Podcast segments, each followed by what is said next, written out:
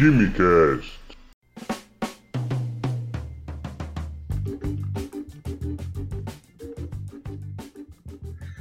Alô, gênios, apreciadores de Química e Ciência do meu Brasil, senhoras e senhores, bem-vindos ao Quimicast. Eu sou o Vinícius e Lavoisier era uma boa pessoa, mas pena que perdeu a cabeça. Saudações de quarentena. É, tem gente que perde a cabeça por pouca coisa e outros por muita coisa. Mesmo com muito, uma história com muito grande, assim, a seu favor. Se tu foi alguma indireta? Não, é só. É... Bem no. É que misturou aí, né? O sentido figurado com o sentido real, É, assim. É, exatamente. Tem muita gente perdendo a cabeça nessa quarentena e gente que nem tinha cabeça antes da quarentena, mas enfim. É, exatamente. Se tivesse guilhotina nos tempos atuais, seria. Nem brinca com isso. não, não, não. Muito bem, hoje estamos aqui com o, mais um Quimicast Celebridades. é um apelido que a gente deu aqui para nosso, os nossos episódios em que vamos falar sobre um pouco da biografia, um pouco do histórico dos cientistas mais famosos aqui da nossa, da nossa, da nossa humanidade, do nosso universo, da nossa, da nossa vivência. E já teve um podcast falando sobre a Marie Curie. Procura aí que tá na tua playlist, acho que é o Quimicast 15 por aí, eu não lembro. E no episódio de hoje nós vamos falar sobre Antoine Laurent Lavoisier, o pai da química, conhecido pelas grandes contribuições para a química moderna, no que teve suas contribuições no final do século XVIII. E a gente vai falar um pouco sobre a, a origem dele, um pouco sobre a vida dele como pesquisador estudante, algumas controvérsias da vida dele e, principalmente, aqui dar um destaque às contribuições que ele e também a sua esposa deram para química e para a ciência ser como nós conhecemos hoje, certo? Mas antes, o nosso mural de recado. O primeiro recado é para você que está ouvindo esse podcast e já está ouvindo eu falar isso há um bom tempo, mas eu vou falar de novo. Compartilhe este episódio com um amigo. Sim, compartilhando só com um amigo, você já vai estar ajudando bastante no alcance do podcast, no alcance desse material. Esse material é feito para vocês. Vocês podem mandar dúvidas, podem mandar sugestões. Os canais estão abertos aqui embaixo na descrição para você mandar perguntas, mandar sugestões de temas, mandar alguma dúvida ou curiosidade que você tenha acerca do mundo da química, mas é importante que você compartilhe. A gente já tem um ótimo alcance, eu me surpreendo com o volume de downloads que a gente tem no nosso podcast, no Quimicast, mas pode ser melhor. Então preciso da ajuda de você para a gente aumentar a nossa podosfera e levar o nosso conteúdo para um número de pessoas cada vez maior.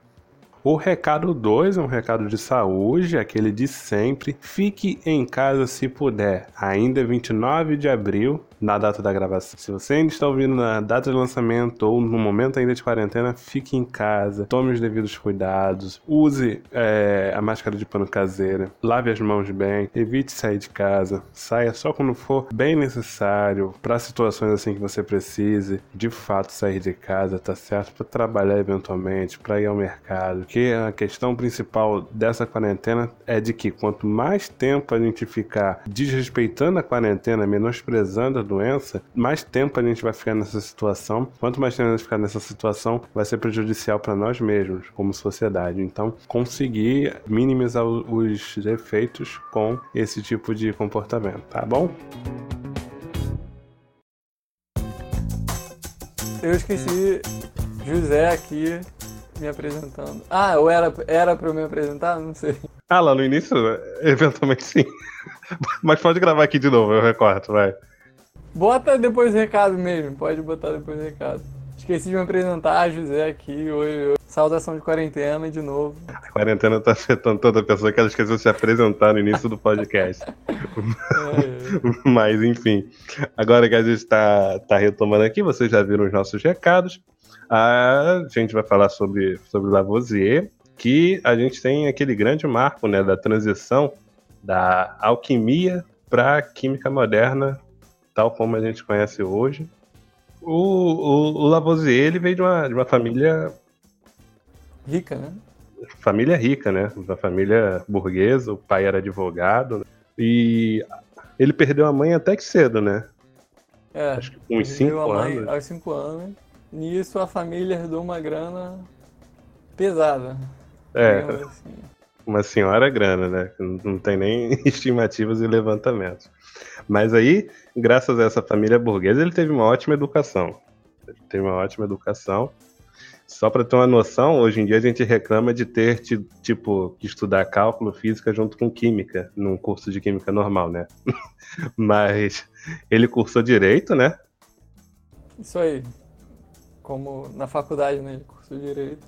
E só que nunca exerceu a advocacia. Só que durante o curso de direito, ou em cursos aleatórios, ele fez uma pancada de, de outras disciplinas. Fez matemática, fez disciplina de matemática, de astronomia, de química, de física, de botânica e até de, e até de geologia, né? Acho que era ainda no na escola, né? no, no, ensino, no ensino médio. E aí, enquanto ele estava na, na faculdade, ele esses outros interesses que ele tinha, ele ia se aprofundando por fora, por fora. Que era bem, bem comum um pouco dessa época ter ter essa, inter, essa multidisciplinaridade, né? Era só pegar, sei lá, o Newton é um pouco mais cedo, mas um pouco antes do, do Lavoisier, mas também da época do, do, do, iluminismo e tudo mais. Mas ele era físico, astrônomo e matemático. Tinha um filósofo aí nesse meio também, né?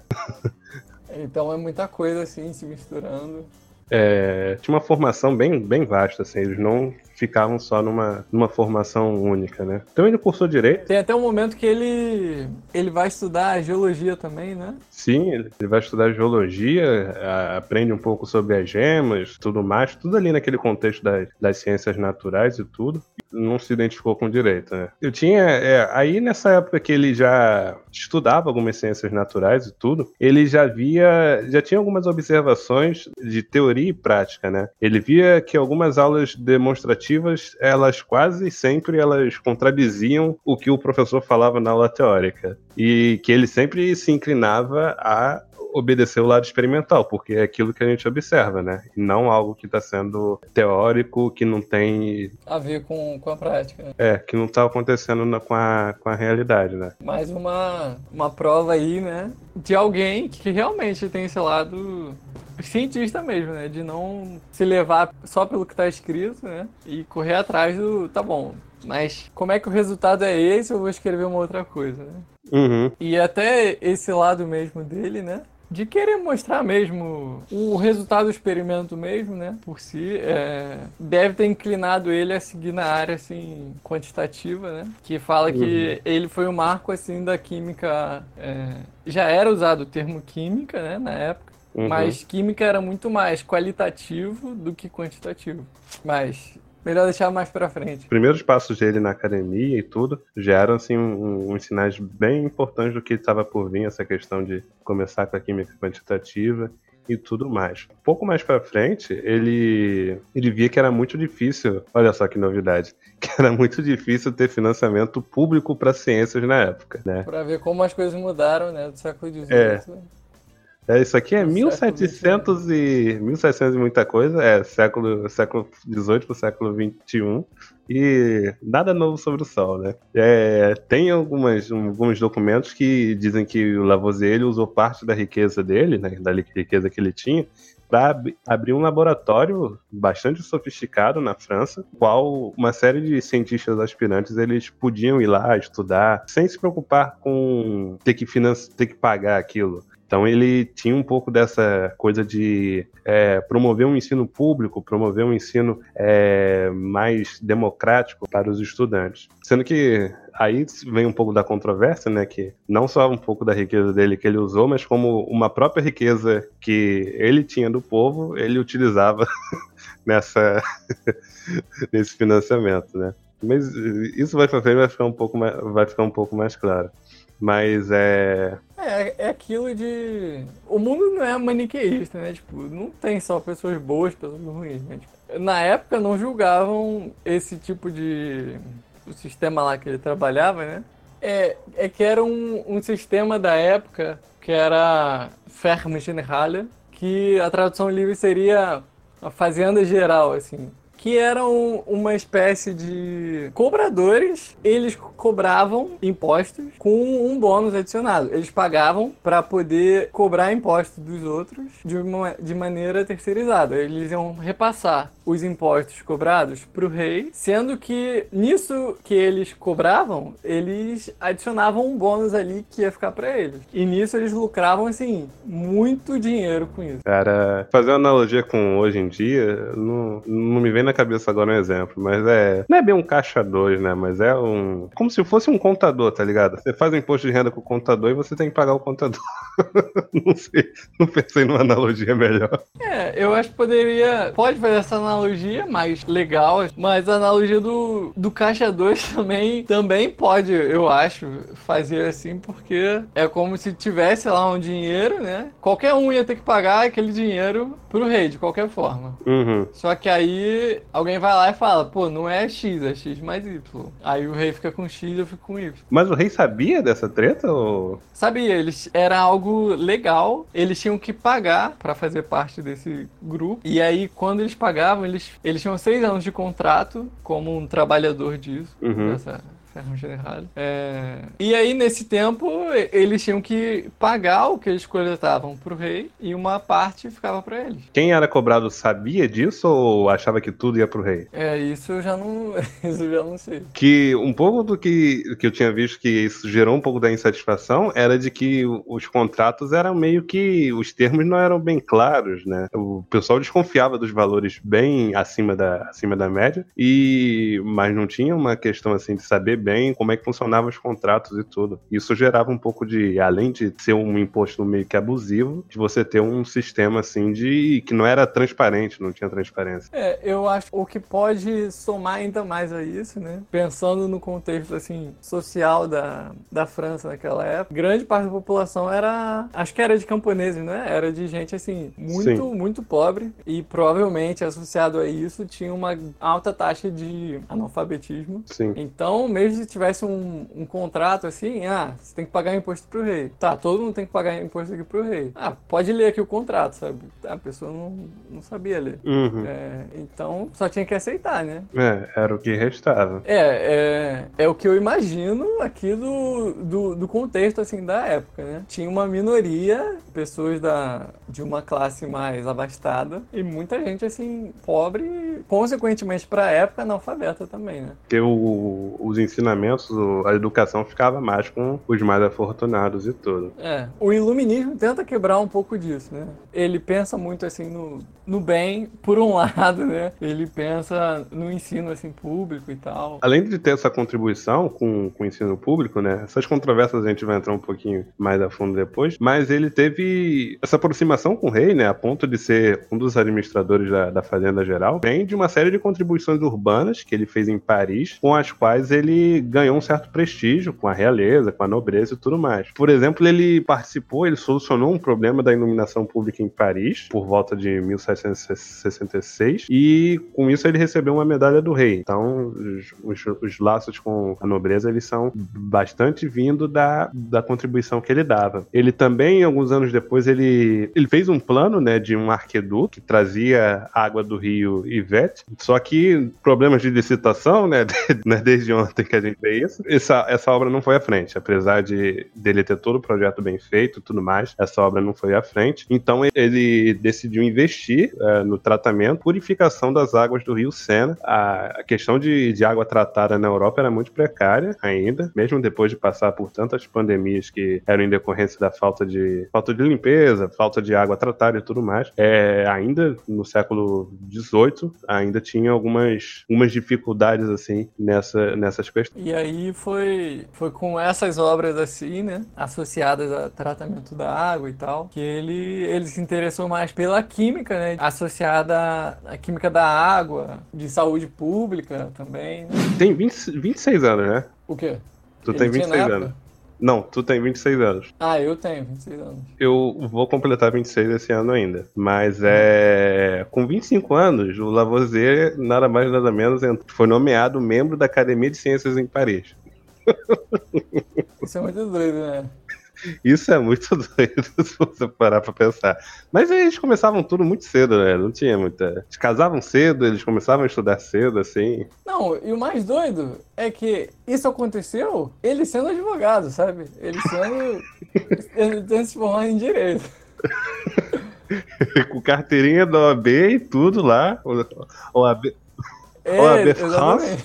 ele vai tipo, desbanca uma pancada de outras pessoas que estavam trabalhando com ciência e é nomeado cientista. Nada como resolver um problema de iluminação pública em Paris e ganhar a medalha do rei. Aí, quem nunca, é? Quem nunca? Troca de favores desde, desde sempre. É, mas o maluco era bom. Ele, ele chegou lá, ele, ele teve seu mérito pra chegar lá. É, ele, sem falar de meritocracia aqui, que o cara era rico. Sempre tinha conforto, tinha luxo, trabalhar com a ciência pra ele era, era um hobby, ele já tinha dinheiro mesmo. É, sim, exatamente. Triste realidade, você vai ser cientista? Complicado nesse mundo, né? Não quero nem pensar no mundo pós-pandemia, senão me dá gatilho. É, tem que pensar na sociedade assim, que estimula a ciência e tal, pensa assim, na ciência não como um, um fardo, mas um investimento. Sem negar a né? ciência também, né? Sem negar a ciência. Coisa que ah, os gra- exatamente. grande polo de, de pensadores de, da, da ciência, da química, é Paris era um grande centro, né? Sim, Você tem grande parte das instituições eram a definição de, de pesos e medidas e tudo mais eram sempre realizadas em Paris e tudo. e é, o Lavoisier participou, né, de uma dessas. Eu não, não lembro agora o ano, mas... Teve um marco também um pouco, um pouco de uma tendência de tentar fazer uma convenção, né? Bem longe do que até hoje é meio complicado fazer uma convenção, mas imagino na época. Mas já eram alguns esboços assim para você diminuir um pouco as barreiras, porque você já tinha uma dificuldade de fazer ciência, de trocar ideias com outros, porque você se comunicava por carta, né? Não tinha outro, outro modo, ou então você viajava até o local onde você quer conversar com tal cientista. Então, como Inglaterra e, e França tem uma, uma certa comunicação assim de, de, de transporte, é, são próximas assim, algumas trocas de ideias, o próprio Lavoisier teve algumas trocas de ideias com alguns, com alguns cientistas ingleses, e com isso a troca de ideias foi bastante fundamental nessa época. Mas a gente aqui curte o Lavoisier, toda a contribuição que ele deu, mas a gente tem que ter a- na, na cabeça que grande parte do, do que ele fez, né, só foi, só viralizou, por assim dizer, no mundo. Grande coisa ele só pôde fazer graças a Marianne, que foi a esposa dele, né, ele se casou com ela em, em 71, 1771. E quem era Marianne?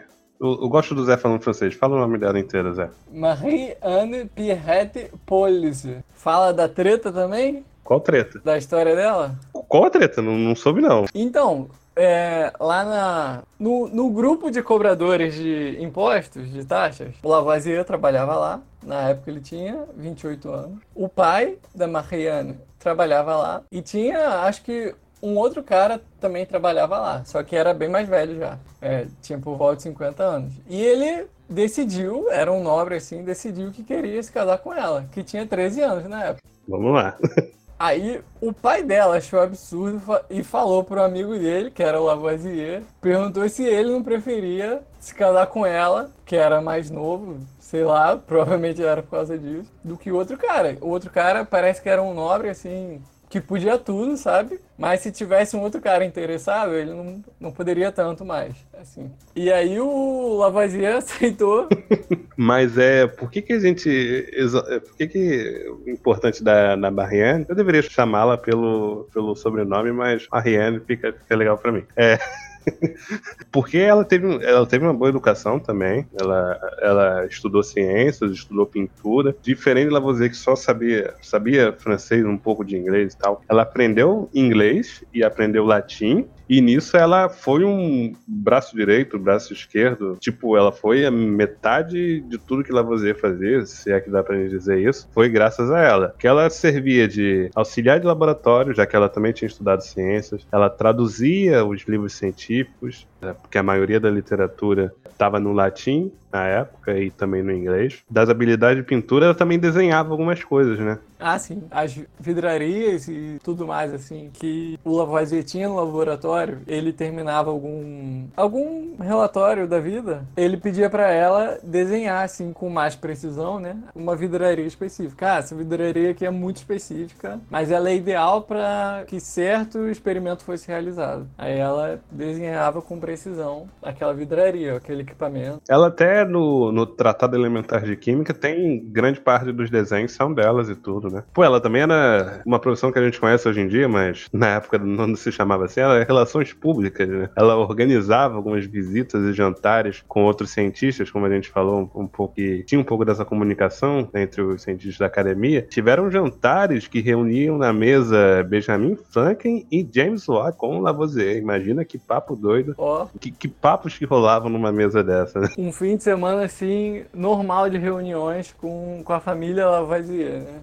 Pois é. Um chá para os britânicos e, e vinho para os franceses. E vamos trocar Exatamente. ideia. Então a gente.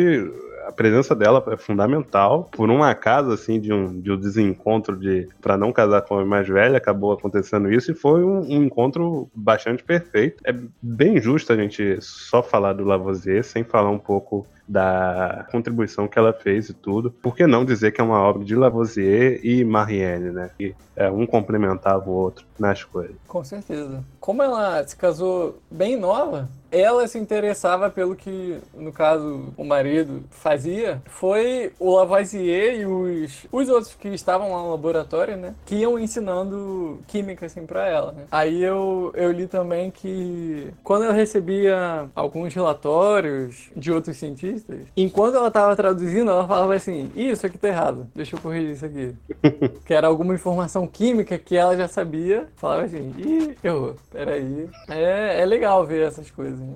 Sim, sim, que não, não é de não é de hoje que, que nós temos mulheres capazes, né? Tão capazes quanto, quanto homens de desempenhar papéis importantes na sociedade. E ainda mais pra época, né? Se a gente pensar um pouquinho mais recente, por exemplo, na época no Nobel do, do casal Curie, o, o Pierre teve que pedir para anexar o nome da Marie Curie junto com o Becquerel eh, na premiação, porque tinham tirado a, tirado a- o nome dela na academia. Aí está com Lavoisier no século XVIII, né? Mais complicado ainda. É curioso como o perfil mudou um, um pouco, né? Continuando assim um pouco da, da Marie Curie, ela meio que ela não pôde estudar numa determinada instituição lá, ela foi estudar numa outra instituição, que não eram permitidas mulheres. As instituições elas sempre tinham um pouco dessa, de- dessa barreira. Mas nessa época em si, século XVIII, pessoas recebiam, eram mais ricas e recebiam ensinamentos em casa, né? Deve, foi o caso da, da Marianne. Você é, alfabetizava, é, ensinava idiomas e tudo, livros e tudo. As mulheres tinham acesso, mas era dentro de casa, assim. Era com aquele tutor, né? É, tinham os chamados tutores, mas raramente eram tutores assim de direito, medicina, coisas desse tipo. Eram mais. Era arte e ciências naturais, basicamente. Eu li que ela estudou, ela sabia muito de teologia também. Parece que o acervo dela tinha muita coisa assim de vários nomes e tal, de teólogos, sabe? É, Ah, é, né? De- é, recebiam também ensinamentos de religião em casa, né? Eram arte, ciências e com certeza a religião era, era ensinada em casa. Então ela, ela é também da mesma assim, do mesmo naipe, né? De tipo interdisciplinaridade.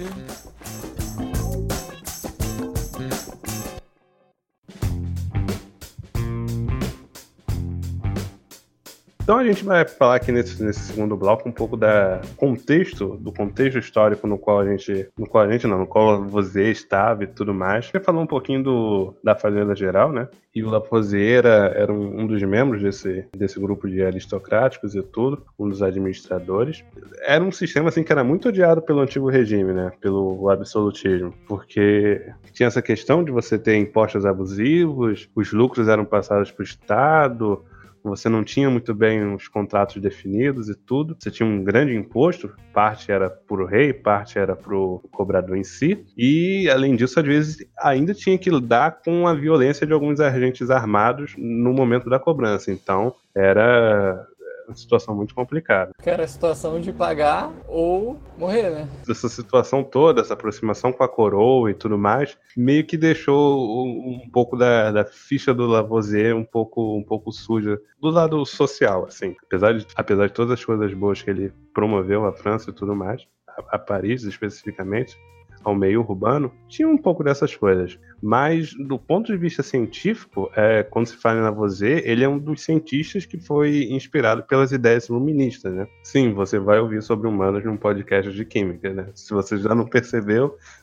vai estar tá percebendo agora nesse bloco. É, como a vida dele, assim, tá num, num contexto histórico muito relevante, muito importante, né? De qualquer forma tem que passar por isso. O que, que a gente tem do, do iluminismo e tal, que era que foi importante assim para a ciência da época? Acho que o principal assim a valorização do conhecimento, né? Não só a valorização, mas como a difusão do conhecimento, né? Eu acho que esse assim é o é o, o principal. O outro nome que dão para era do iluminismo é era da razão. Então, o, a, a base assim do, do iluminismo né, é isso de razão, conhecimento. O, o conhecimento fosse difundido, né?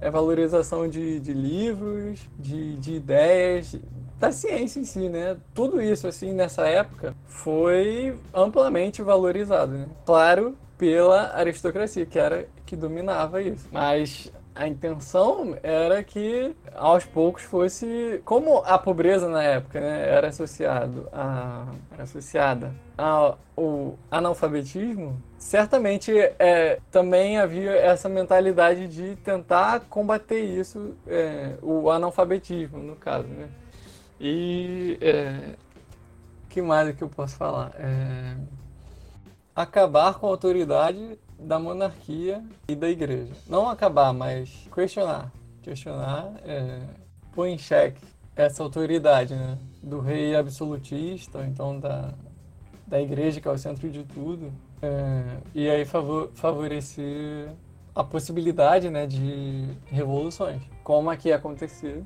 a Revolução Francesa. Né?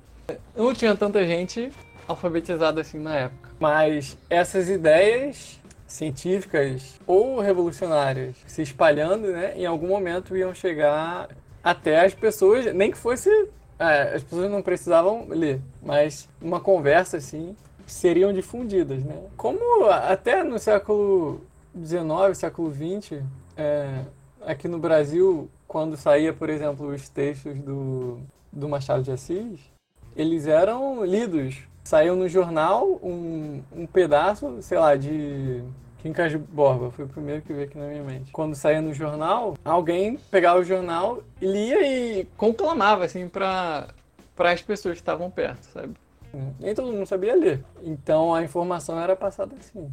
Então o, o iluminismo ele chega, ele chega nesse mundo, né, tentando romper algumas das barreiras, né, principalmente do, do conhecimento, a era da razão que a gente tem. E o, o iluminismo traz com, consigo muitas perguntas, né, muitos questionamentos. E isso uh, instiga ainda mais você ter é, investigação da, de como as coisas funcionam, como que o mundo funciona, como que as leis naturais que é, regem a a natureza, regem o planeta, o mundo, o universo e tudo. Então isso tudo um, é, mudanças no comportamento é, do homem, do comportamento da sociedade e, e, tudo. E bota muito em xeque o, o, o antigo regime, já que traziam ideias que eram antagônicas ao que o antigo regime pregava o Lavoisier ele foi bastante inspirado pela, pelos ideais iluministas, como muitos cientistas da, da, da época, né? Se pegar o Newton também, que vem com a gravitação universal, com o cálculo newtoniano maldito. Nem fala. Revolução Francesa. Então veio o iluminismo, com todos esses ideais de valorizar os questionamentos, valorizar o conhecimento, valorizar a razão, questionando muito da, da igreja e questionando o absolutismo, o mercantilismo, os privilégios da nobreza e tudo. E a gente teve a Revolução Francesa. Como é que, como é que começou isso aí? Refresca a minha memória, a nossa memória. Então, Revolução Francesa. Teve a Revolução Americana, alguns anos antes da Revolução Francesa, né? 13 anos antes da Revolução Francesa, 1776, tem a Revolução Americana. Nisso, a Inglaterra participa contra os Estados Unidos. E a França apoia os Estados Unidos. Nisso, a França gasta muito dinheiro ajudando os Estados Unidos, depois bancando, falando assim: os Estados Unidos é sim uma nação independente, e aí aumenta aquela tensão entre, Estados, é, entre Inglaterra e França. Né? Nesse apoio durante a guerra da Revolução Americana, a França gastou dinheiro, assim, dinheiro que ela não estava usando para população mais pobre, que estava passando fome. E aí, numa situação de, de crise, já que começou a faltar dinheiro lá para as classes, faltar dinheiro, a galera era muito, muito rica. E aí, não estava faltando, eles só não tinham mais tanto quanto tinham antes. Começaram a bater panela porque. É, exatamente. Começaram a bater panela que já não tinham tantas, tantas coisas assim. É, já não dava para pra Disney duas vezes no ano. Isso, tipo. não dava pra esbanjar. Não era porque o camponês estava indo no restaurante chique, mas é porque ele já, a nobreza não tinha como esbanjar dinheiro. Exatamente. E aí, só que caiu na conta do, dos mais pobres, né? E aí, com todo esse cenário de fome, tem até a frase lá da, da rainha na época. Como é que é a frase do pão? É... Se não tem pão, que comam brioche. Ah, sim. Ou seja, não tem pão? Come então um pão mais caro ainda. Uhum. é... Maria Antonieta, Maria Antonieta. Maria Antonieta. E aí todo esse cenário de insatisfação, insatisfação popular, porque as pessoas não sentiam é, ouvidas representadas, somado às ideias iluministas na época, que eram ideias revolucionárias opostas né, ao ao antigo regime culminaram na, na Revolução Francesa, que em 1789 começa né, com a queda da Bastilha, liberando lá os presos políticos iluministas na época que tinham sido presos lá. Os revolucionários da época, os atuantes da Revolução Francesa, eles procuraram é, instituições que apoiavam ou faziam parte do antigo regime, né? que estavam sempre lá junto à figura do rei. E nisso eles encontraram o, aquele sistema que o Lavoisier fazia parte, que era Ferme Generale. O Lavoisier fazia parte desse grupo que ganhava muito dinheiro é, e fazia parte do antigo regime. Então, era um grupo que ganhava muito dinheiro, no caso, tirava muito dinheiro dos pobres, né? Além de estar associado com a figura do rei. E aí, por isso, por conta disso, ele foi considerado um traidor. Ele até tenta é, justificar que ele deveria ser considerado inocente pelas coisas boas que ele fez. Mas mesmo assim, ele foi sentenciado à morte. E quem morreu no mesmo dia que ele foi o, o sogro dele. Morreu Eita. também. É. Caramba. Pesado. Marianne ficou sem, sem pai e sem, sem marido. Teve também o, aquele. todo esse problema fiscal, né, que teve do, dele participar desse, desse esquema todo do, dos impostos abusivos e tudo, e meio que uma, uma fraude fiscal, né? Mas teve também aquele, aquele problema do, do tabaco adulterado. Ah, sim. Que adicionavam água ao tabaco que ia ser vendido, né? Aí o tabaco ficava mais pesado, o tabaco que ia ser vendido ficava mais pesado, né? E eles ganhavam mais com isso. É como hoje em dia colocar fermento em fermento em cocaína, né? O pessoal, o pessoal bota às vezes. Não, não que eu Ou... saiba das coisas, eu, eu, só, eu só me informo. Eu só me, só me informo. Ou pode azulejo. Pode azulejo é fogo. Desde que não seja pode, pode telha de amianto, tá, tá tranquilo. Que é uma cheirada é, pra nunca mais. Outro, o, o pó de azulejo também além de arranhar a via respiratória, né? Como o azulejo é rico em silício, com o tempo vai, vai causando silicose no pulmão. Ah, é? Ah, também é. Tão ruim quanto. Foi condenado à morte, mas não falamos da guilhotina, né? Falamos da guilhotina? Ah, não. Foi guilhotinado. Foi guilhotinado, é. Perdeu a cabeça. Literalmente. Complicado.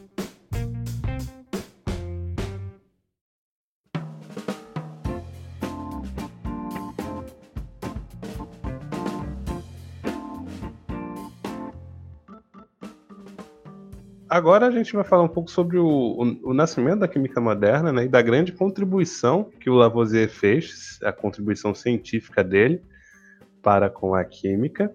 E um dos grandes marcos, né, onde está tudo documentado e tudo, é o Tratado Elementar de Química, que foi publicado em 1789. Ano da Revolução Francesa, do início da Revolução Francesa. Exatamente, ano do início da Revolução e tudo. E esse trabalho ele traz assim uma a síntese da contribuição de Lavoisier para a química, tudo que ele desenvolveu e tudo mais. E é meio que o primeiro livro moderno de química que a gente tem. E algumas das teorias que ele desenvolveu ao longo dos anos também estão lá, né? E a gente vai falar um pouco delas, né? Vamos começar aqui pela teoria do flogista. É, ela tratava que quando uma matéria é inflamável, chamada de substância flogisticada, ela era queimada, ocorria a liberação de uma, de uma matéria que ela é chamada de flogisto. E isso era um processo de combustão, como conhecemos hoje, mas na, na visão antes Lavoisier. O Lavoisier, ele, e nessa teoria, uma série de cientistas da época né? estudavam né, queima de material orgânico, processos de calcinação, entre aspas, assim, a queima de alguns materiais inorgânicos. Eles tratavam essa teoria com base na, na combustão desse tipo de materiais. A teoria dizia, né, já que o flogisto ele era liberado no ar e ele que meio que, se ele está presente numa substância, numa matéria, se ele é uma substância pertencente a uma matéria e essa matéria é capaz de pegar fogo, é capaz de entrar em combustão, é, por que, que o ar não entraria em combustão?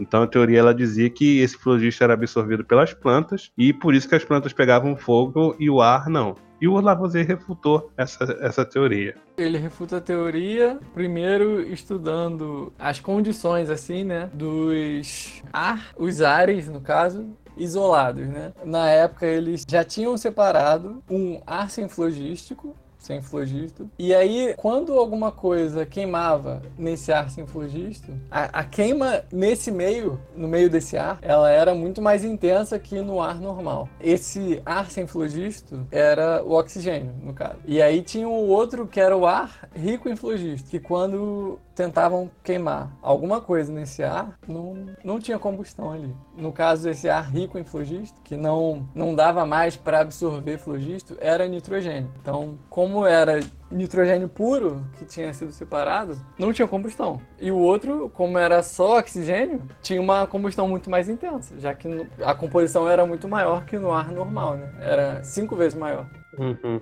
E aí, juntando, né, esses trabalhos assim da época, aí ele, ele faz uns experimentos de calcinação, né? Acho que é com fósforo, né? Enxofre. Ele faz de calcinação também do, dos metais. A, a queima do, dos metais vai formar, no caso, o óxido, né? Tipo, o flogisto não, não vai sair. E a massa depois aumenta. No caso, a grande, a grande sacada dele é, é fazer as medidas quantitativas, né? Ele fez alguns experimentos com formas elementares, com metais, ou então com fósforo e com enxofre, na presença de ar, ele viu que teve, tinha um aumento de massa. E um pouco nessa época também, tinha alguns experimentos de um outro cientista inglês que trabalhava com óxido de mercúrio. Basicamente era uma calcinação, né? Aquecia com bastante vigor e essa reação liberava um gás, só que não sabia qual a identidade do gás. Mas ele sabia que se tratava de uma forma mais pura que o ar atmosférico que tinha. Que foi justamente um pouco do que você falou, que tipo, eles conseguiam separar o ar com flogisto do ar sem flogisto.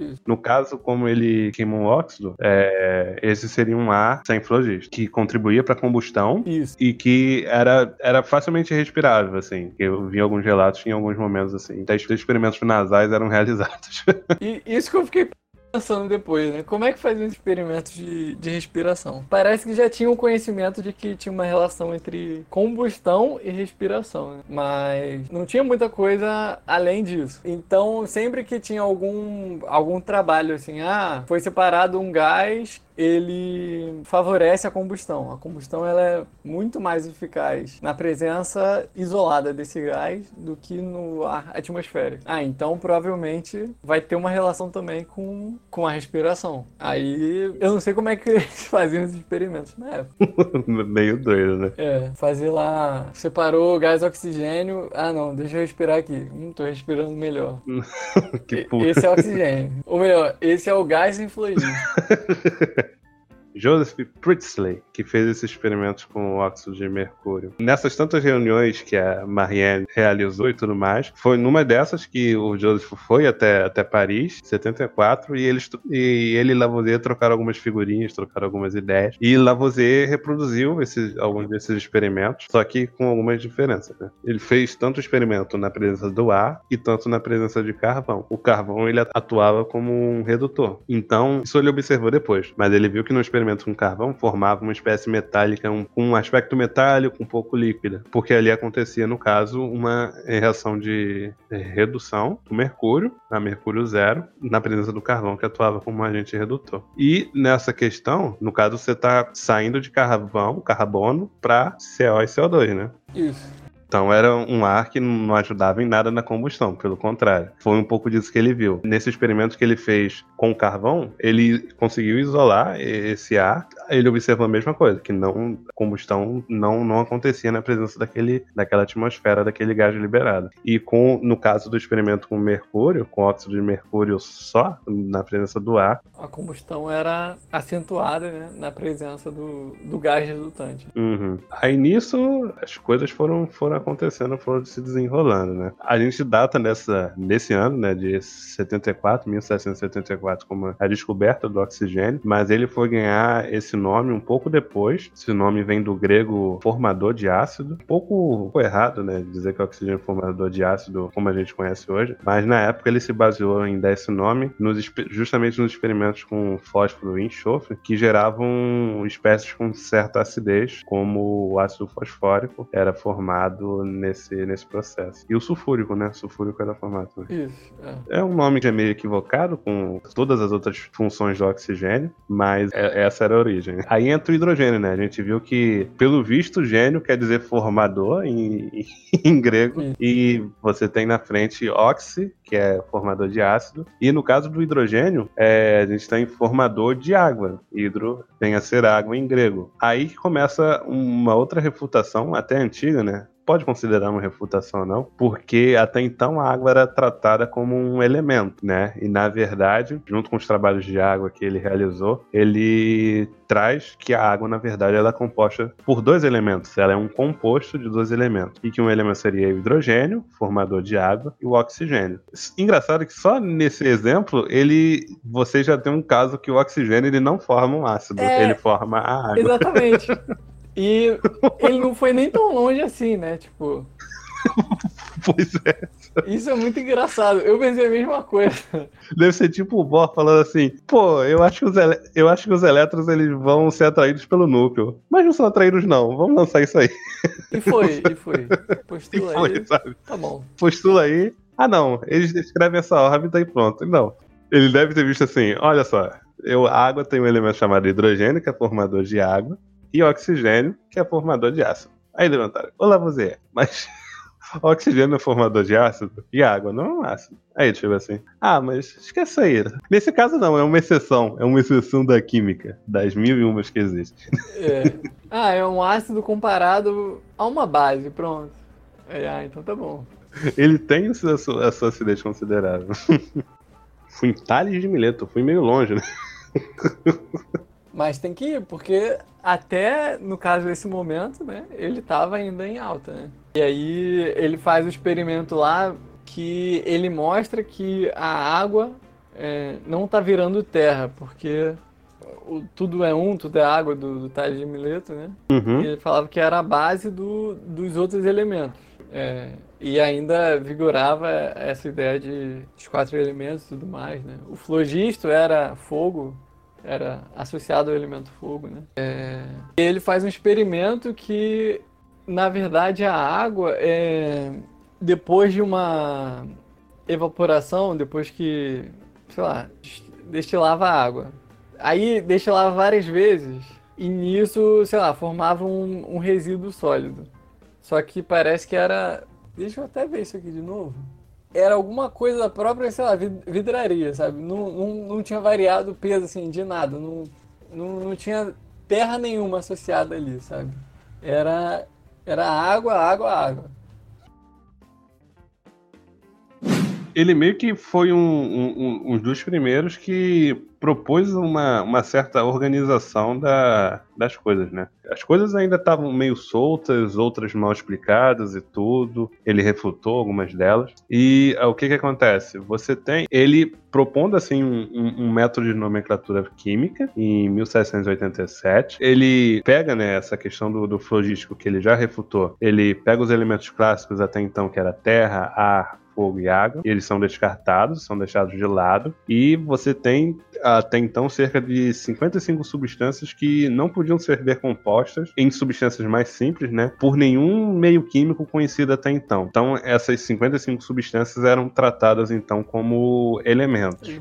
Ah, se você, em compensação, não tinha como elemento terra, água, fogo e água, você tinha algumas coisas aqui engraçadas, como luz, ele colocava luz como elemento. Calorífico, né? Calorífico. E aí ele traz agora o oxigênio, que já era bem conhecido, ele que foi conhecido nas pesquisas dele, o hidrogênio, o azoto, o nitrogênio, carbono, o enxofre e o fósforo, que também nos estudos dele, que ele fez com calcinação e tudo mais, ele viu que enxofre, na verdade, ele não era um composto. E aí tinha alguns metais já descobertos na época, cerca de 17 metais. E aqui que eu achei bacana que alguns nomes assim que a gente conhece hoje, como alcalinos e alcalinos terrosos, vem um pouco da nomenclatura dessa época, né? Porque, por exemplo, magnésio, bário, estronço eram considerados chamados os, os óxidos desses metais eram chamados de terras nessa época. Potássio, sódio e amônia eram os alcalis, né? Os três alcalis que tinham um comportamento diferente dos ácidos. É até engraçado pensar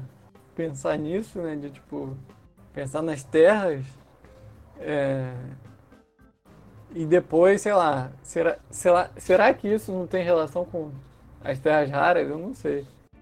É, que devem eram elementos raros de encontrar nas terras. É, eu não sei se a origem é, é essa ou se, tipo. Pode ser, pode ser. Mas não sei. É... E engraçado que ele também, alguns ácidos orgânicos conhecidos até então, que eram chamados de. Eu vi que eles eram chamados de radicais, mas sem nenhum fundamento, né? E alguns ácidos inorgânicos, ácido clorídrico, bórico, e eram, eram também considerados é, elementos, porque até então, como a gente disse, eles não eram decompostos em algumas substâncias mais simples, de nenhuma maneira que era, era feito em laboratório na época. Você tem, assim, uma primeira tentativa de organização do conhecimento químico que a gente tinha até o momento, para facilitar um pouco do, do acesso a essa ciência. É, facilitando dessa maneira, né? Não só para formar que muitas das coisas assim que eram consideradas, por exemplo, o enxofre, que era considerado um composto, mas na verdade é um elemento. Por aí vai, entre outros, que ele foi descobrindo na época, né? Não só para informar, mas como é, para facilitar, né? ele tentou juntar tudo isso no, naquele grupo de 55 elementos da época. Né?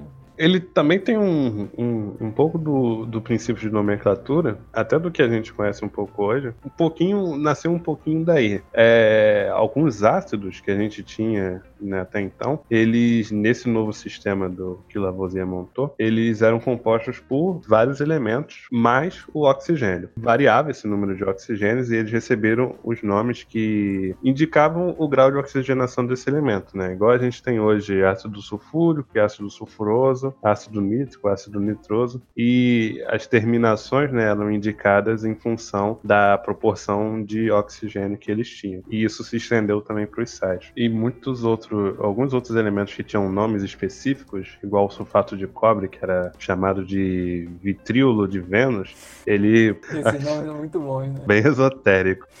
Aí ele passou a ser chamado, conhecido como sulfato de cobre e tudo. E essa nova nomenclatura do, do Lavoisier, ela se espalhou pela Europa, né? Chegou até os Estados Unidos e tudo, e se tornou comum no, no campo da química. E, e assim a gente tem um, o início de uma abordagem, né, antiflogística na química, de maneira que foram os primeiros passos para a gente ter um, uma química moderna, uma química tal como conhecemos hoje. Parece que na época, assim, próximo de quando ele lançou o, o tratado, né, houve muita, muitas tentativas de refutar aquele trabalho. Sim. Mas alguns lugares, acho que as faculdades lá da Escócia, assim, já apoiaram muito. Ele, como a gente falou antes, né, ele tinha alguns amigos, alguns conhecidos, né, britânicos, e aí apoiaram o, o, o trabalho dele, né? que ele e o, o, o resto dos cientistas que trabalhou com ele, né, estavam desenvolvendo e deram continuidade com,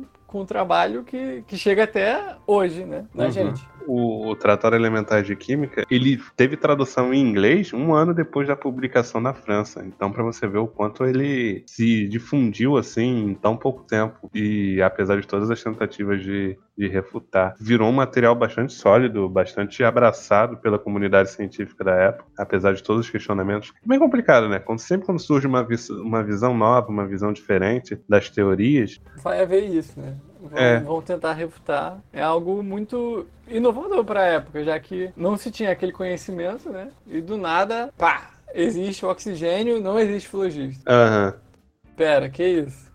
A, a- a negação é muito complicada para as pessoas assimiladas, ainda mais o ego dos cientistas, né? De chegar e dizer: olha, o que você acredita é uma mentira, isso aqui explica melhor. Ao invés de soltar a mão da ignorância e abraçar uma nova teoria. Pra se debruçar naquilo e ler e, e ver se aquilo faz sentido mesmo, a pessoa às vezes ela nega sem ter nenhuma base, nega Base, por sim. negar, sabe? Nega porque aquilo é diferente do que eu acredito, né? Isso se estende até hoje. Ao invés de tentar provar, né? Se a pessoa lendo não acredita, que ela tente replicar os resultados, né? Uhum. Se ela chegar aos mesmos resultados que a outra pessoa chegou, e se ela fizesse o outro experimento baseado no que ela acreditava antes, né? Uhum. Chegar a resultados opostos ou a algo que não faça sentido, então tem algo errado nessa história toda, né? É o tal do jun- juntar esforços, né, Pra provar que aquilo, Pra trazer até a sua contribuição, se você acha que aquilo tá equivocado ou não, junta esforços pra sem ser tendencioso, coisa do tipo, para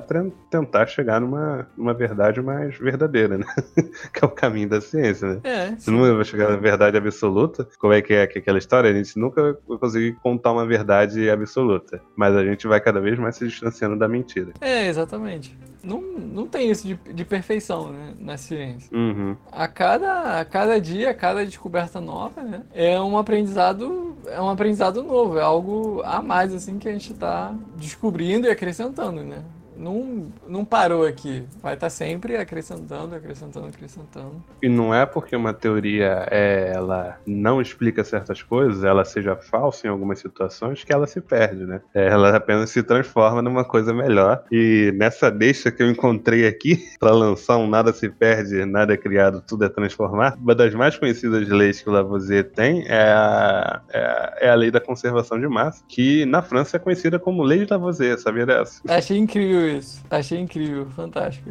Igual lá fora a gente tem é, lei da malandragem, aqui nós temos a lei de Gerson. Tem nomes específicos. É, é. Mas voltando para a lei do Lavoisier, que aí começa um pouco desse trabalho quantitativo que ele começou a fazer, pesar cuidadosamente reagentes, os produtos, fazer em recipientes fechados e tudo mais para nenhum gás escapar, né? E nesses experimentos ele viu que queimando uma madeira foi reproduzido, né, com várias amostras, né, a queima de algumas matérias em recipientes fechados e tudo. E ele via que por mais que você, por exemplo, uma madeira fosse queimada até as cinzas e não tinha nenhuma semelhança com a configuração original da madeira, nem visual, nem de dimensões, né? Ele via que a massa total permanecia inalterada. Então, você tinha que os reagentes, ou seja, o que era antes da queima, tinha a mesma massa do que se tornou depois da queima, os produtos. Claro, isso incluindo a massa dos produtos gasosos, formados, eventualmente líquidos, que se aderiam na parede, eventualmente, enfim. E nisso que veio e apoiar um pouco da ideia da, da conservação da massa. É, no caso, com isso, né, com esse tipo de experimento assim, ele dá a base para química quantitativa, né? Analítica quantitativa, se você preferir. Não, esse nome me dá gatilho. Ah, porque ele, ele tá provando as coisas assim mais básicas, né? Da... A estequiometria vem daí, né? Sim, sim, os primeiros estudos estequiométricos começam aí. Com toda a questão de elemento, a conservação da massa, tudo isso é, é base da estequiometria que a gente usa até hoje, sabe? E nesse âmbito assim de de ser uma pessoa preza por isso, né? Ele viu que lá, tá bom, tem a conservação da massa, tem a conservação da massa, é, estequiometria é importante. Faz sentido ele ser a pessoa também que vai apoiar, né, o, o sistema de pesos e medidas, né? Uhum. Já que vai ser preciso medir, ter a quantidade ali específica. Se ele for fazer, é, pesar no caso, se ele for fazer uma medida de volume também, é, Uhum. Ou de comprimento, área e tal. Além de entrar todo esse contexto de você ter a medida e tudo mais, ele, ele justamente entra pra ter essa questão da reprodutibilidade, né? Porque senão cada um faz uma coisa e assim fica, fica meio que fácil você chegar e contestar uma outra teoria se você fez de um jeito diferente, utilizou uma quantidade de massa diferente e tudo mais. Sim, sim, Então- com certeza.